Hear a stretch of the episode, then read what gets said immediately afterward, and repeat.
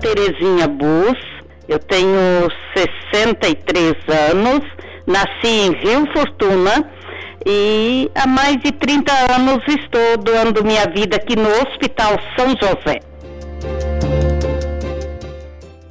Eu nasci numa família de agricultores e a gente desde pequena, eu lembro lá pelos quatro anos, a gente tinha um compromisso de ir para a roça com o pai e a mãe. E assim eu fui até os meus 15 anos quando eu entrei no convento para me preparar para ser irmã.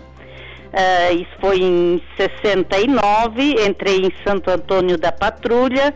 Lá eu comecei o meu estudo, a minha reflexão se realmente era este o caminho. E a graça de Deus acompanhou e eu fui sentindo que realmente essa foi minha vocação. Eu tenho uma lembrança muito bonita do dia que eu fiz os meus votos perpétuos, da minha entrega total a Deus. Eu senti uma alegria interior muito grande. E assim outras alegrias que ao longo da vida também foram marcando a, a mim, foi o, o bem que eu pude fazer no meio de pobres, que eu trabalhei no Rio Grande do Sul, aquelas crianças que não tinham família, não tinham nada, elas me davam uma alegria muito grande pelo jeito simples, humilde e alegre de ser. O que eu espero da minha vida é poder continuar servindo tendo força e saúde para isso. Eu gosto muito de poder ajudar as pessoas ou de ser uma presença, de dar uma palavra de conforto, de confiança e isso no hospital me proporciona muito. Outra coisa também que para minha vida é importante como religiosa é o cultivo da minha vida espiritual, que eu procuro dar também um tempo especial de me encontrar com Deus, de poder me sentir próximo dele, onde a gente busca força novamente para o dia a dia.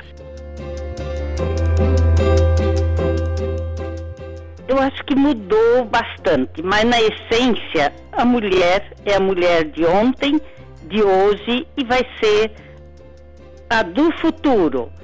Mas uh, hoje eu percebo que a gente tem um comprometimento, assim, uma participação na transformação do mundo, da sociedade, muito maior do que antigamente.